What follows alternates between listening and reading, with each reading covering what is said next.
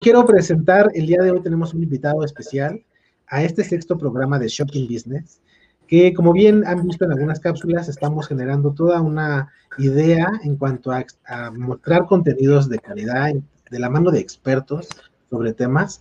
Y el día de hoy tengo a un invitado, tengo mucho tiempo conociéndolo, yo creo que desde mis inicios profesionales lo conozco.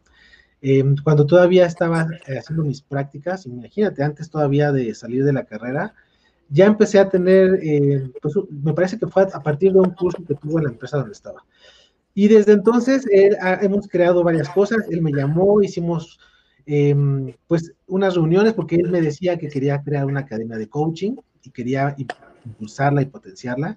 Y afortunadamente, porque yo creo que ese fue un partoaguas, un partaguas en mi vida, em, decidimos trabajar juntos y a partir de ahí todo ha cambiado, todo ha sido diferente. Y bueno, no puedo seguir em, teniendo aquí tras bambalinas al invitado más en lo que están conectándose, pero tengo el gusto de presentar el día de hoy a Enrique López de Borrego. ¿Cómo estás, Enrique? Hola, hola, Arturo Sebastián, mejor conocido como Sebastián. Ya todo el mundo en, el tema de coaching y allá me conoce como el famosísimo Sebastián. Así es. Pues mira, la, la academia finalmente la, la lanzamos al mercado en el 2006, fue el primer programa, el 21 mm. de abril del 2006, que sí me acuerdo perfecto que me ayudaste a hacer los, los promocionales, y eso quiere decir que pues, ya llevamos 14 años con la academia, ¿no? Entonces, pues es el tiempo que te conozco, y pues eras, eh, yo creo que estabas saliendo de la secundaria, en esa época, y y yo necesitaba un socio millennial y, porque empezaba a ver así como este oleaje digital de un mundo muy tecnológico que, que, la verdad como boomer pues no se me daba, ni siquiera se me daba el configurar el mail. Entonces pues he tenido mucho aprendizaje de manejo de herramientas digitales, inclusive ahora yo le enseño a Sebastián. Sí.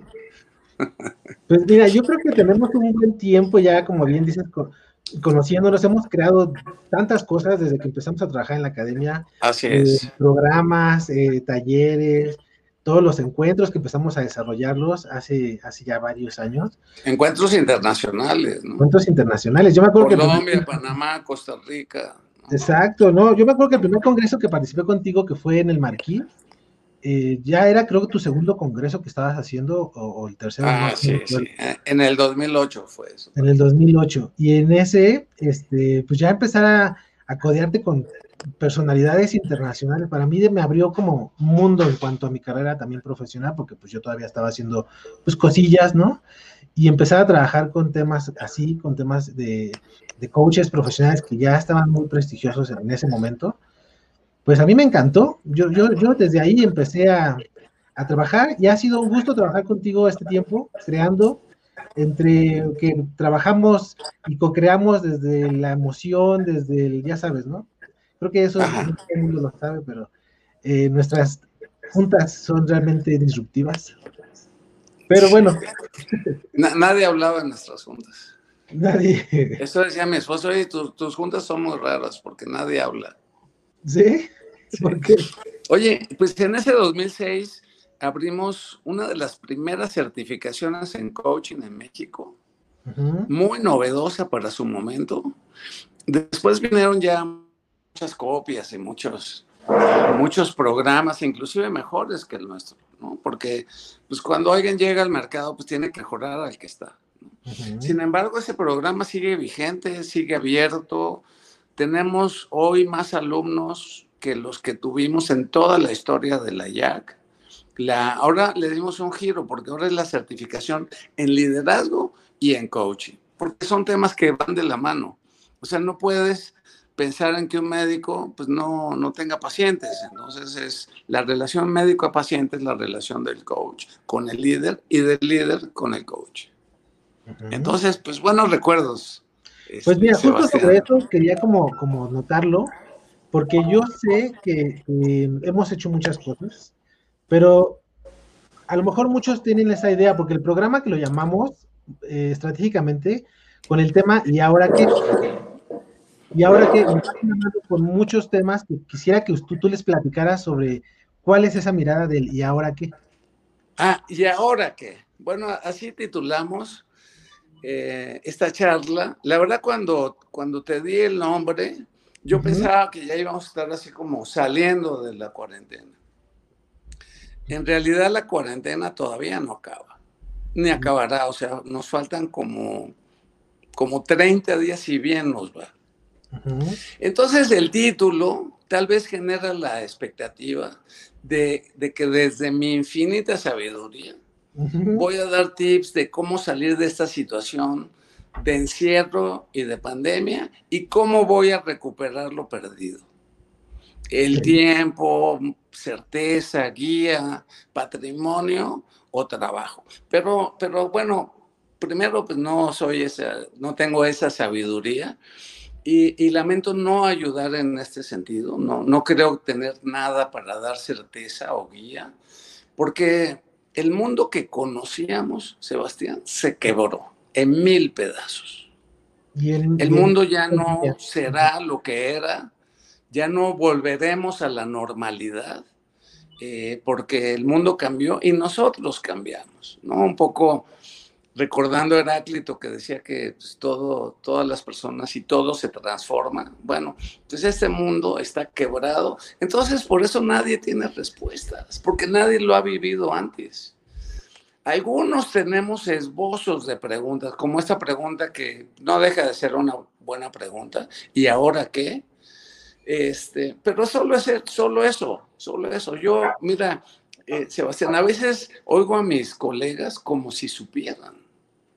Yo digo, wow, este cuate, porque, ¿cómo, cómo te diré? Yo, yo podría intentar contestar esa pregunta para mí, pero no me atrevería a contestarla para ti ni para los demás. ¿Cómo voy a saber lo que sigue para otras personas? Entonces, eh, lo, lo, único que, el único hecho tal vez del que podríamos partir de esta charla es que no habrá regreso a la normalidad. Ni regreso ni normalidad. O sea, regreso. Como por ahí alguien dijo, alguien un político famoso acaba de decir, que vamos a regresar a la normalidad pues ojalá que él escuche este video para que sepa que no hay regreso. Pues tendríamos que ir a Back to the Future, ¿no? Para regresar en el tiempo, pero eso no va a pasar ya. La normalidad tampoco, o sea, no, no sabemos cuál va a ser la normalidad ahora. Y, tal vez ya no, no es tiempo de, de, buscar respuestas, sino de buscar preguntas. ¿no? Esa es la, la tesis que voy a manejar en esta, en esta, en esta charla con ustedes. ¿Ahora qué? ¿Y ahora qué? Es una pregunta que no tiene respuesta, pero que sí genera nuevas preguntas. Esto es lo, lo interesante, que una pregunta te tiene que, que disparar otras preguntas, porque estamos entrenados a jugar ping-pong, ¿no? O sea, oigo una pregunta y enseguida la quiero contestar porque no me quiero ver eh, vulnerable de no saber la respuesta. Y la verdad es que la respuesta, la pregunta, ¿y ahora qué? En mi caso, no lo sé. Y no me da pena decir que algo no lo sé porque te da la, la posibilidad de saberlo. Pero en cambio, si parto de que no, pues yo ya sé porque soy coach y me la sé todas, pues sería un grave error y también estaría engañando a los que me están escuchando. Por cierto, muchas gracias por la invitación, Sebastián. Eso se me olvidó decirte que estoy muy, muy agradecido, muy contento de estar aquí. Siento como que es una extensión de mi trabajo de co-creación de muchos años, como alumno, como amigo y ahora como socio. Entonces, este, la invitación hoy es hacer preguntas sin responderlas. Nada más las preguntas, porque no siempre sobre todo una buena pregunta, pues no es para contestarla, es para ponerla en remojo, es para imprimirla en el alma, es para, para que la lleves contigo un tiempo de maduración, de, de empoderamiento de esa pregunta para que no, no te desgastes buscando la respuesta, sino dejar que la respuesta te encuentre a ti. Eso sonó bien, ¿no? Eso, eso sonó como para un tweet. Eso sería un buen tweet. Em, eh, en vez de pensar en acciones y respuesta, es tiempo de, pensar en preguntas, porque las buenas preguntas, insisto, generan nuevas preguntas y no se contestan. Yo, yo creo que, mira, yo creo como dices, a lo mejor una pregunta te genera más acción que una respuesta. ¿no? El, mm. plantearte algunos tipos de preguntas, no nada más porque te ayudan a generar inclusive nuevas ideas, te ayudan a moverte, ¿no? Y entonces, sobre esa mirada creo que es importante como, ¿qué preguntas te genera el decir, ¿y ahora qué? ¿No?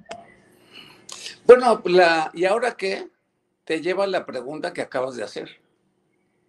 Porque justamente las preguntas se encadenan, se encadenan unas con otras.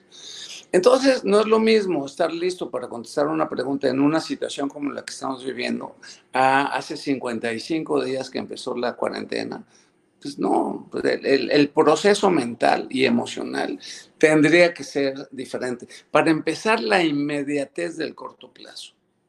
O sea, el, el corto plazo antes, empresarialmente, es de un mes, tres meses, seis meses. Ahora es de un día.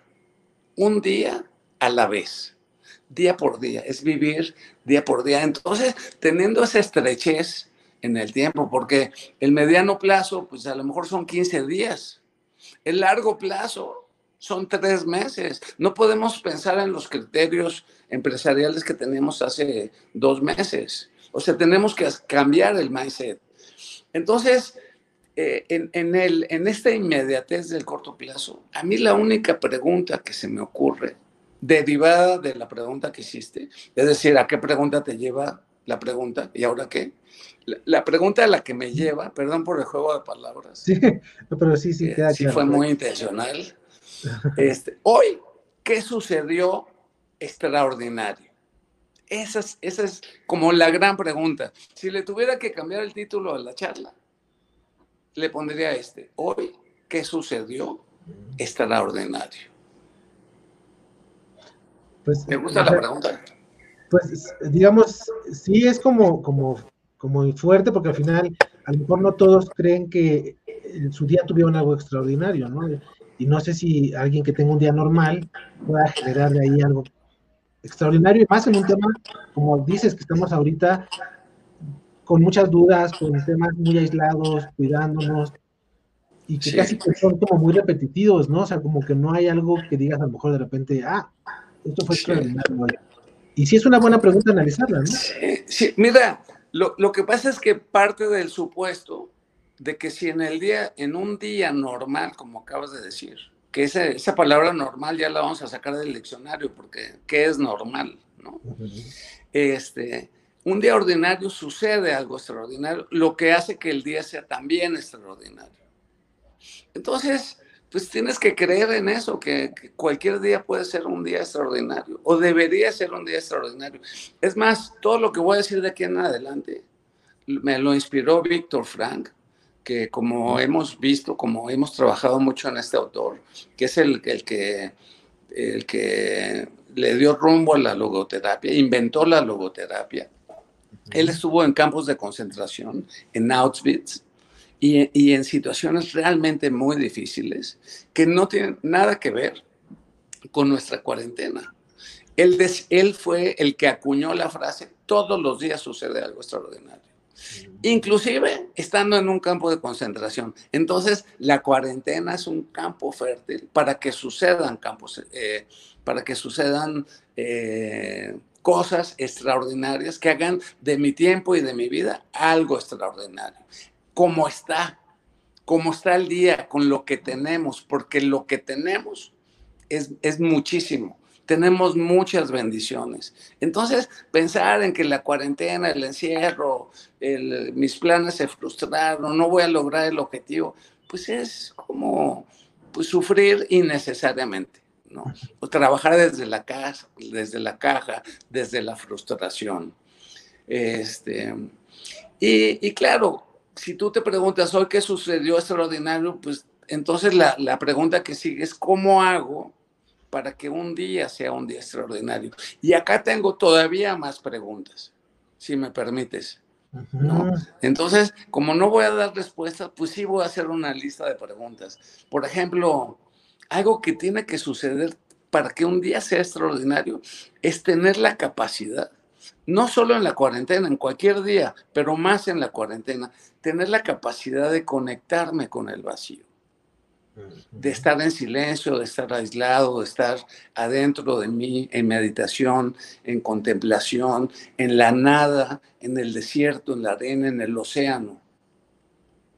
Y dejar de hacer, porque como que esta, este asunto de estar encerrado en casa me lleva a hacer y hacer y saco tableros para jugar Monopoly y, y quiero todo el día hacer y ver películas y aprender inglés y hacer yoga y como que quiero ocupar el día para, para llenarlo de actividades.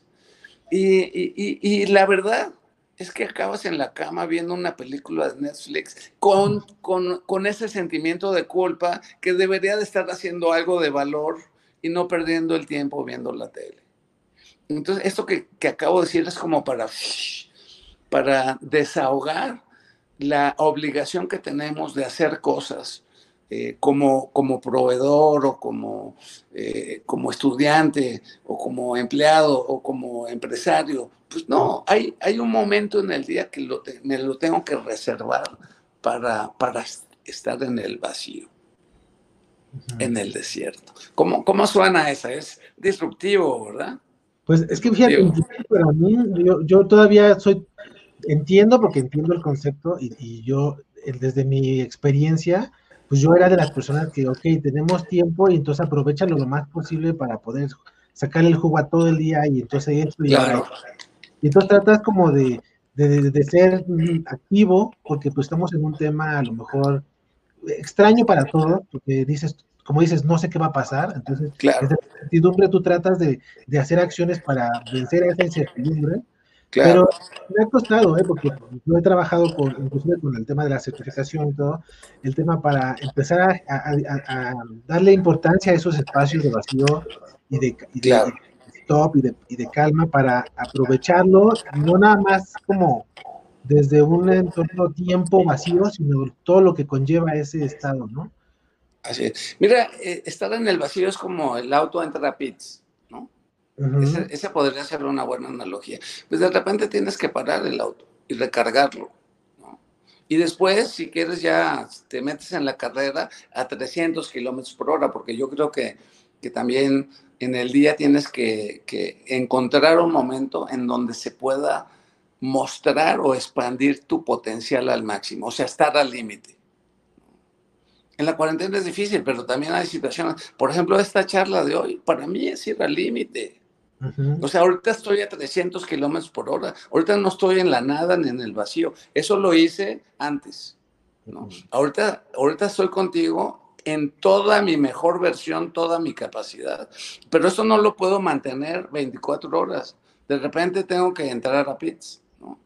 Es como en una semana, un, un, este, un fin de semana, que en donde entras a pits, te recargas, en un año te vas de vacaciones. Entonces, en un día también tenemos que encontrar un espacio para ir a pits, ¿no?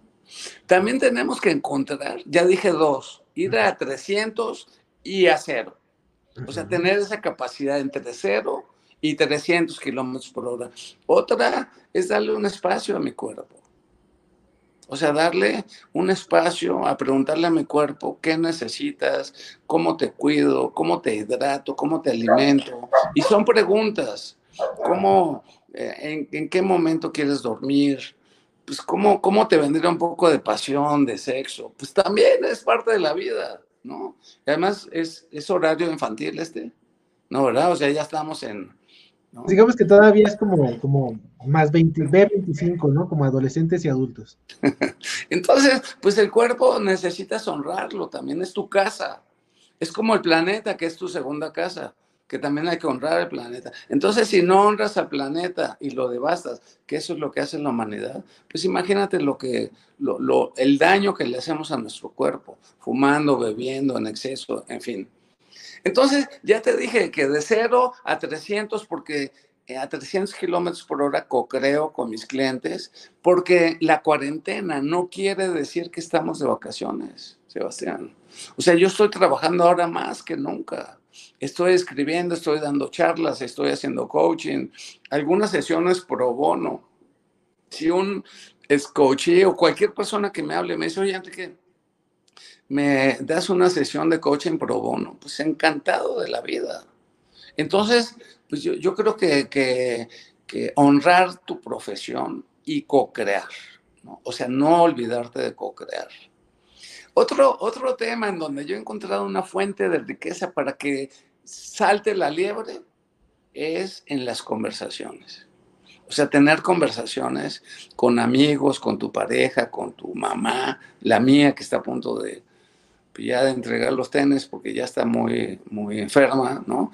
Entonces, la pregunta es con quién voy a conversar hoy, ¿no? Porque en las conversaciones hay algo que nutre. O sea, no con quién voy a hablar, sino este intercambio, como lo estamos teniendo ahorita, Sebastián, ¿no? Porque conversar quiere decir, hablas un rato y te callas otro rato, ¿no? O sea, yo tengo como, como esta parte de, de, que, de equilibrar, ¿no? O sea, hablas tú y hablo yo y un minuto cada quien. Y, y, y, este para mí es como un elemento interesante. Otra pregunta es, ¿cómo voy a hacer para descansar sin culpa?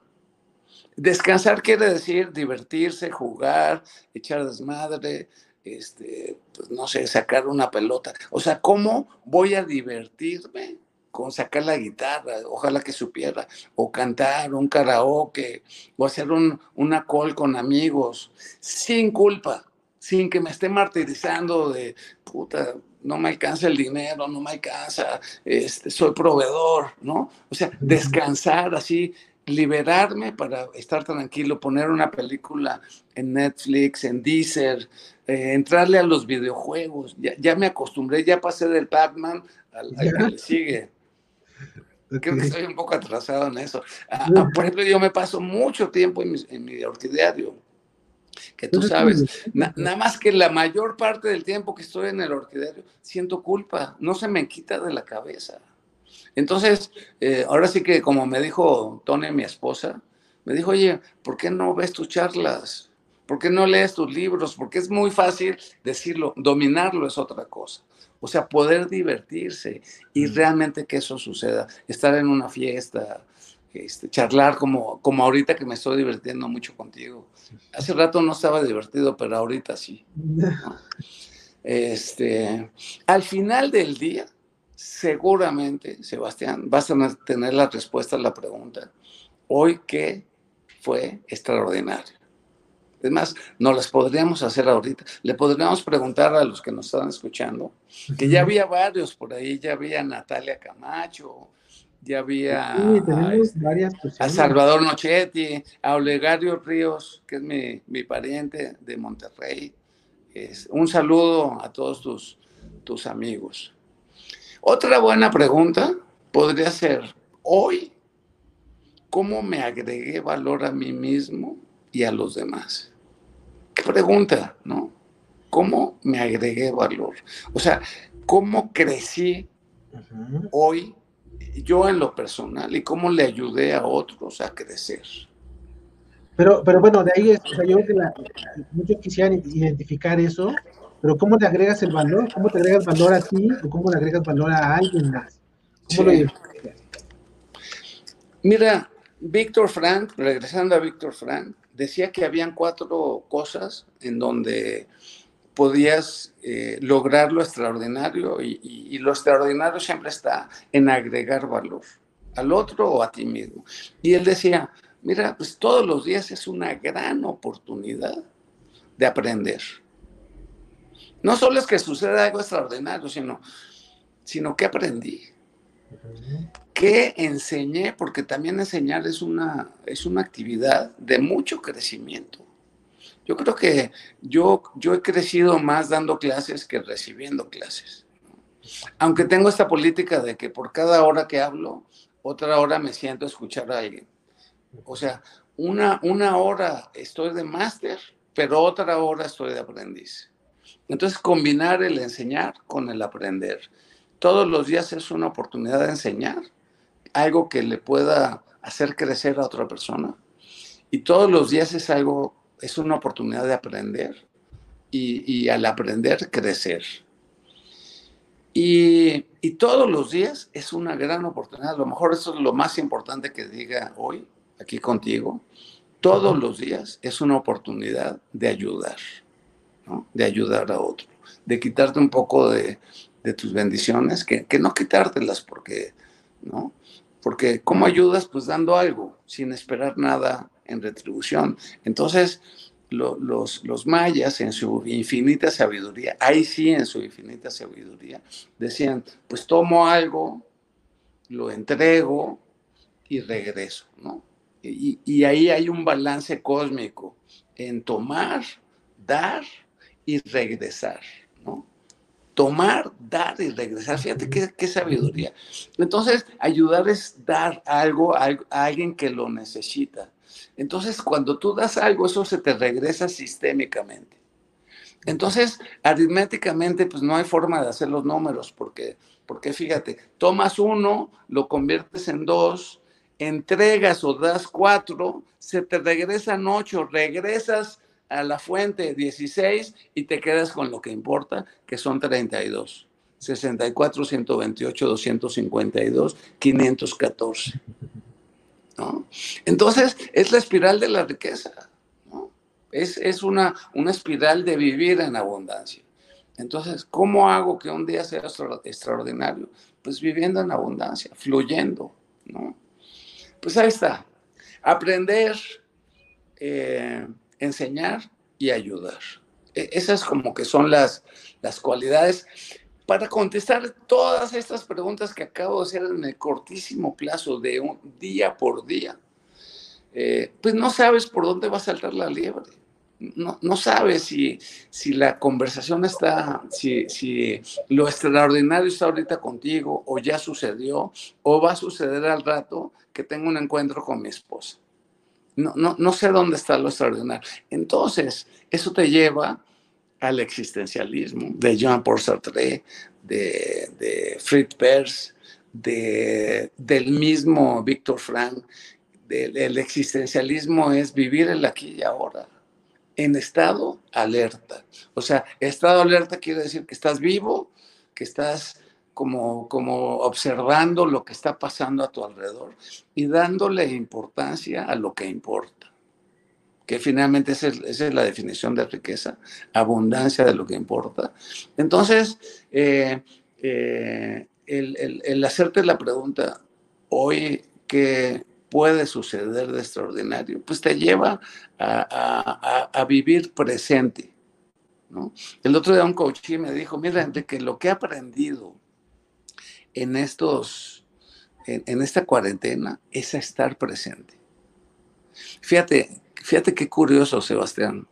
Este mismo coach me había dicho en septiembre, cuando empezamos, me dijo, mi familia me ve como un intruso, porque soy CEO y nunca me ven porque siempre estoy de viaje, llego, llego y los niños están dormidos, regreso y siguen dormidos. E, entonces soy un intruso.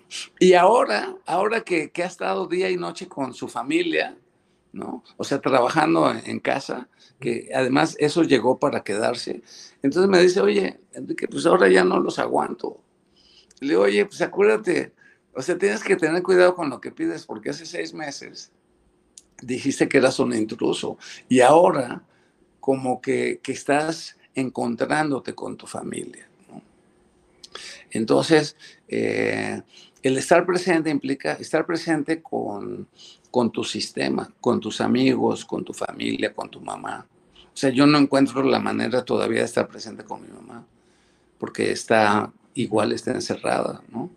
Este, con tus clientes, con tu auditorio, contigo, con mis socios, con mi esposa, con mis hijos. Fíjate, imagínate, mi hijo vive en China y su esposa está atrapada en México desde febrero atrapada porque no puede regresar a China y parece que en todo este año no, no va a estar en la posibilidad de regresar.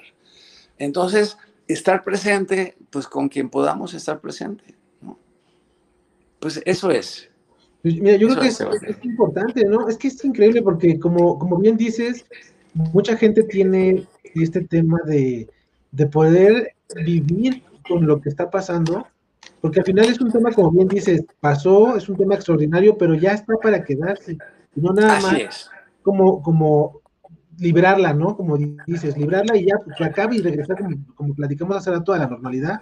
Yo creo que más bien es empezar a darte cuenta de todas estas, em, no preguntas, sino eh, objetivos o bondades que tiene el analizarlo para que puedas sacar el mayor provecho a esta situación y puedas generar nuevos entornos, nuevos espacios, como bien dices, darte cuenta de cosas que no habías visto, temas de trabajo, de la familia, de, ti mismo, que como dices, a lo mejor no me di el espacio desde el, vacío a analizarme y ya me conozco más, ¿no? Porque aprendí a identificarlo y eso me ayuda a generar otro tipo de habilidades, pero esto ya es algo que debemos hacer porque esto ya no sabemos cuánto nos pueda seguir o que ya no va a seguir y va a ser una forma de vida y estas herramientas que tú das y estas preguntas que la gente se puede estar haciendo les va a generar un cambio significativo porque te das cuenta, como lo que pasó con Víctor Frank, de temas que no puedes ver normalmente, pero que allí están, simplemente es que tú te cuestiones y puedas darle ese valor a, ciertas cosas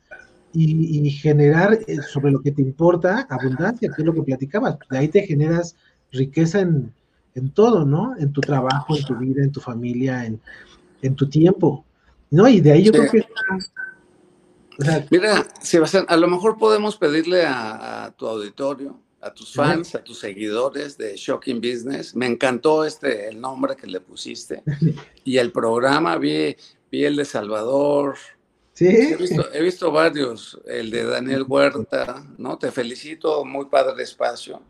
Pero entonces, preguntarle a tu auditorio si tienen, ¿qué preguntas se harían? ¿No? Interesantes. Y, todas para ponerlas en remojo, porque cuando están en remojo es como que están aquí impresas y así como diciendo, hey, necesito respuestas a estas preguntas. Entonces, como decía Paolo Coelho, pues el universo conspira y te hace llegar las respuestas.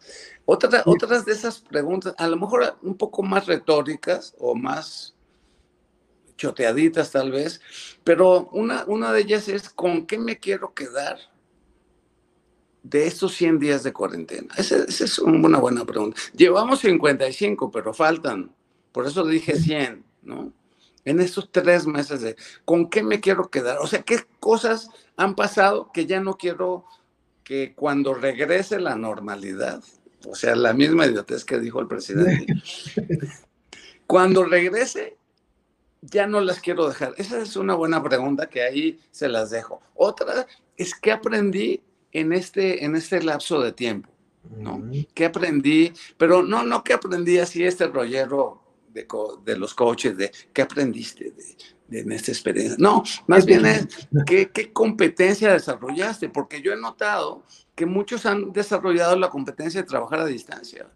Entonces, esta competencia va a ser una gran diferencia en las empresas los próximos meses, porque ya no van a regresar a trabajar presencial como era antes. Las empresas van a seguir trabajando a distancia, como ofrecieron los millennials hace muchos años, que nadie les creía, que ellos decían, si tienes un device, ni siquiera sabía que era un device, eh, no, necesitas estar en el mismo lugar al mismo tiempo. Basta que tengas un teléfono inteligente, ¿no? Como ahorita que, que nos estamos comunicando con un teléfono. Entonces, ¿qué aprendí?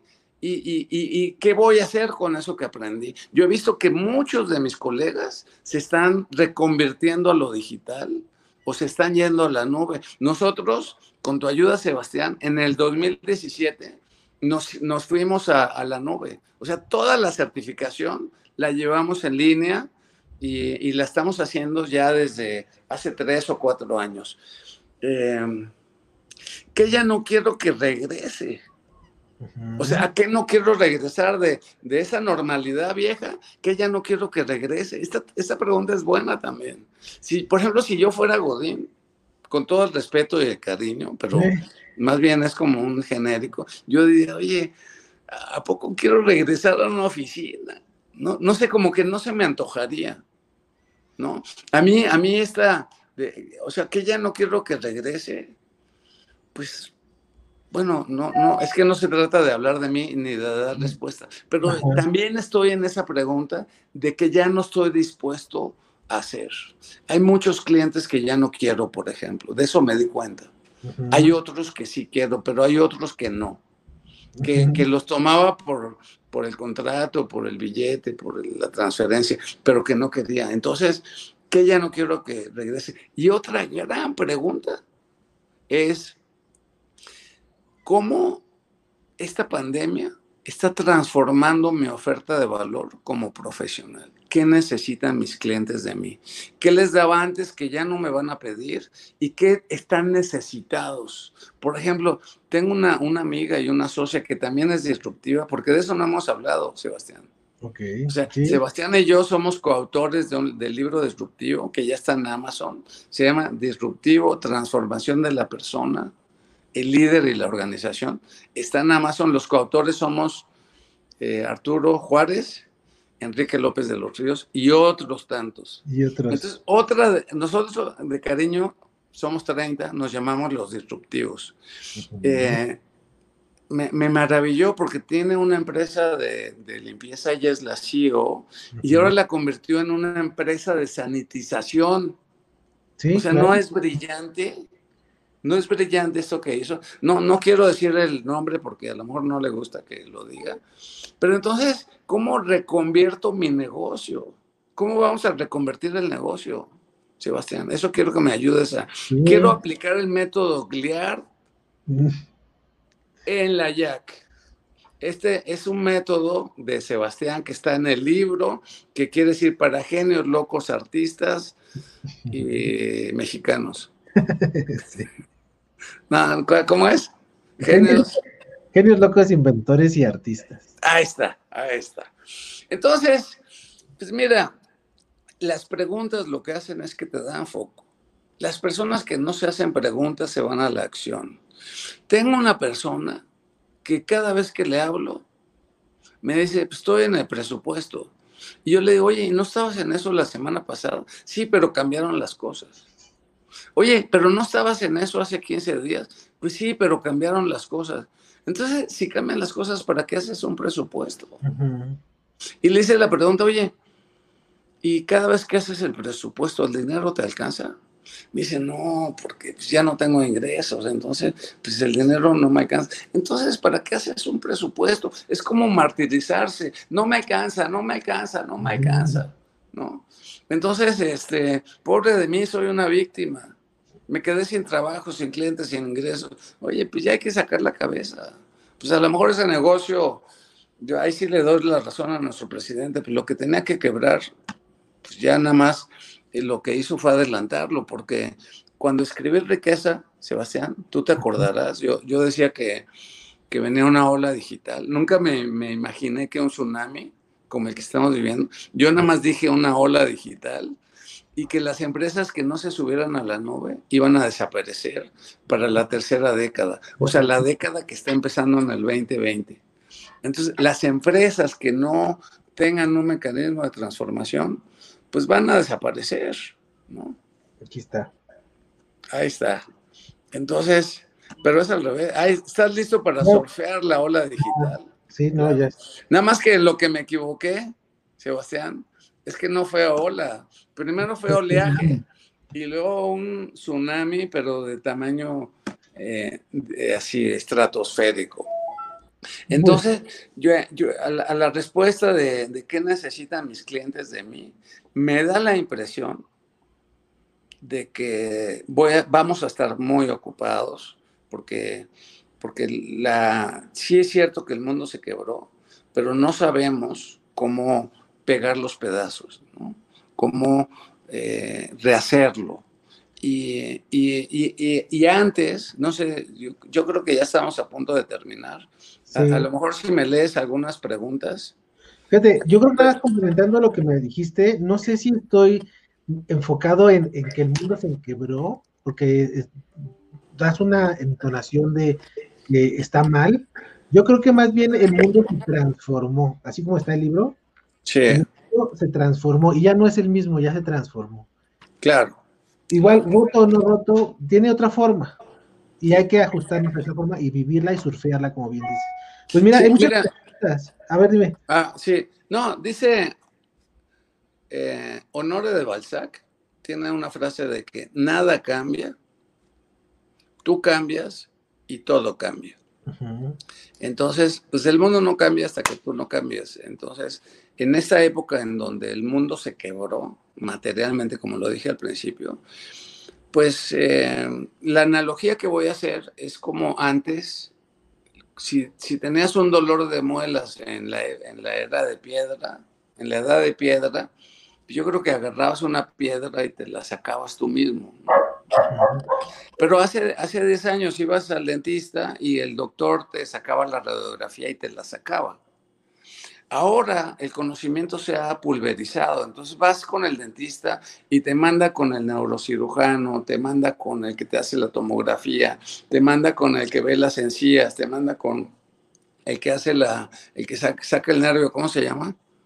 El este, endodoncista. O sea, ya hay muchos, muchos especialistas. Entonces, para la transformación, si alguien lo quiere hacer por su cuenta, oye, es, es como si te quieres curar de cáncer, tú solo. Pues hay profesionales, hay coaches, hay GLIAR, hay personas como tú que podemos ayudar a que se reconfiguren los negocios, que se reconfiguren a las personas con lo que hay, no con lo que pudo haber sido, sino con lo que hay. Porque lo que hay es maravilloso. ¿Qué preguntas? Pues hay, hay muchas participaciones de las que hemos venido trabajando. Yo creo que lo que, lo que queremos que se lleven es esta, esta, esta, esta, esta pregunta de ahora que, de ahí generen todas las preguntas que necesiten hacer para que, para que puedan disfrutar de, de pues no es que es, es decir disfrutar, pero para que puedan generar riqueza en esta, en esta época. Y, yo pues para poder vivir el día presente, en el aquí y ahora, y no en el allá y en el después. No en lo metafísico, sino en lo físico. Buenísimo. Pues, he estado poniendo ahí algunos de los comentarios que nos han dado. Muchas gracias a todos por haber estado con nosotros en este programa. Em, hay unos más que por ahí debemos de tener. Y pues no sé, ¿cómo quisieras que cerráramos? Porque yo todavía estoy como choqueado, o sea, fue como hasta como coaching y, participación, ¿no creas? ¿eh? Hay muchos temas que me pegaron como piedras, pero creo que sí es importante que, bueno que la gente a lo mejor que está conectada en la comunidad de Shocking Business también pudieras generar ese tipo de, de acción, ¿no? Para que puedan hacer algo diferente y aprovechen todo lo que, lo que como expertos como tú vienen a, darnos en estas cápsulas. Sí. Bueno, pues tal vez mis últimas palabras sean, sé feliz ¿no? con lo que hay. Y, pensando en la transformación, creo que lo que viene es mejor, ¿no? Lo que viene es mejor. O sea, sí, sí estoy en la, en la pérdida, no sé, puedo estar en la pérdida de, lo que se fue, porque el río se lo llevó. se llevó empresas, la, la empresa de, de, mi esposa pues está muy quebrada y, la verdad sí hay una angustia, ¿no? Y una ansiedad. Pero eso se resuelve cuando, cuando valoras lo que sí tienes y con lo que sí te quedas. Y lo que venga, lo que venga hacia el mediano plazo, que estamos hablando de finales de año, pues va a ser mucho mejor, ¿no? Entonces, simplemente es un tema de mentalidad, ¿no? De mindset. Y ahí está todo. Entonces, así haciendo un resumen, pues es vivir la experiencia en el aquí y ahora, cuidar tu cuerpo, respirar. ¿no? Yo creo que esa es la gran, la, gran, eh, eh, eh, lo, lo más sanador es la respiración, porque en la respiración está Dios. Muchas gracias, Enrique. Muchas gracias. No, pues al contrario, pues un saludo. Un saludo. ya ver el chat, que no lo pude leer, solo al principio, y, me voy a escuchar otra vez a ver qué burradas dije. lo voy a poner después en YouTube, ya sabes, vamos a ver. Va a estar en Spotify en todos lados, pero un verdadero gusto haber estado el día de hoy contigo. digamos, no hay palabras para, todo lo que nos puedas. Yo te conozco como máster, te conozco como amigo y para mí es más allá de todo el programa, todo lo que tu presencia tiene en este programa. Te lo agradezco. Muchas gracias, Enrique. Ah, mira, alguien se quiere despedir acá. A ver. Ah. ya lo vi. Muy bien, pues. Te mando un abrazo. Saludos a todos y estamos. Muchas gracias. ¿Eh? Felicidades. Bye.